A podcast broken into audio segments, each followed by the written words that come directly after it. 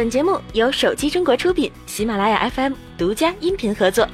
三星新一代移动处理器 Exynos 九八幺零正式发布。现在三星在自家官网上透露了 Exynos 九八幺零处理器的性能。九八幺零是三星猎户座九系列的第二款处理器，相比于上一代产品，其单核性能将提升一倍，而多核性能提升百分之四十。具体的规格方面，九八幺零采用了八核心设计，大核心采用三星第三代定制 CPU，频率高达二点九 G 赫兹；小核心为 Cortex A 五五，频率为一点九 G 赫兹。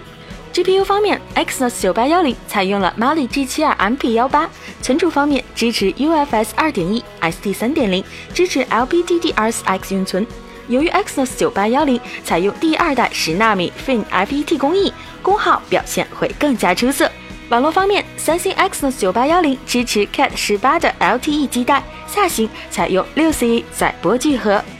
九八幺零在多媒体方面也比较强悍，支持四 K UHD 视频录制和播放，帧率最高可达一百二十 FPS，支持十 bit HEVC 和 VP9 编解码器。按照目前 Exynos 八八九五的性能计算，Exynos 九八幺零处理器的单线程性能为四千分上下，而多线程性能则在八千六到九千分。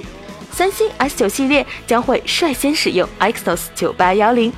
整个2017年，LG 发布了 G6 和 V30 两款旗舰机型，不过这两款手机都没有进入国内，而 LG 手机也逐渐退出中国市场。虽然如此，但 LG 手机在国外市场还是有着不错的口碑和销量的。当外媒爆料出消息，LG 很可能会砍掉自己的 G 系列，并重启一个新系列。LG 将会使用两位数字作为这款新旗舰的名字，其用意也是为了同三星 S9 和 iPhone X 比较时不会显得落伍。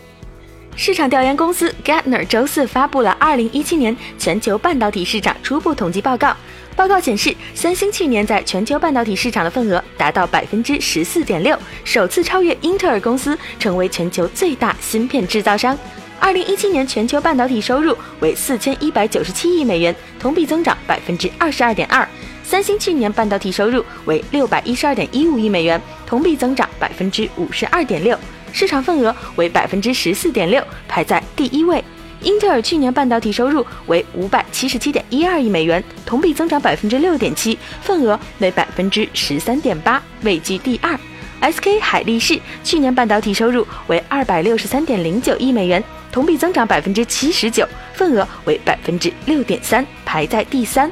三星能够领先，主要得益于二零一七年存储芯片的价格上涨，但随着中国扩大存储芯片产能，存储芯片的价格将在二零一八年走弱。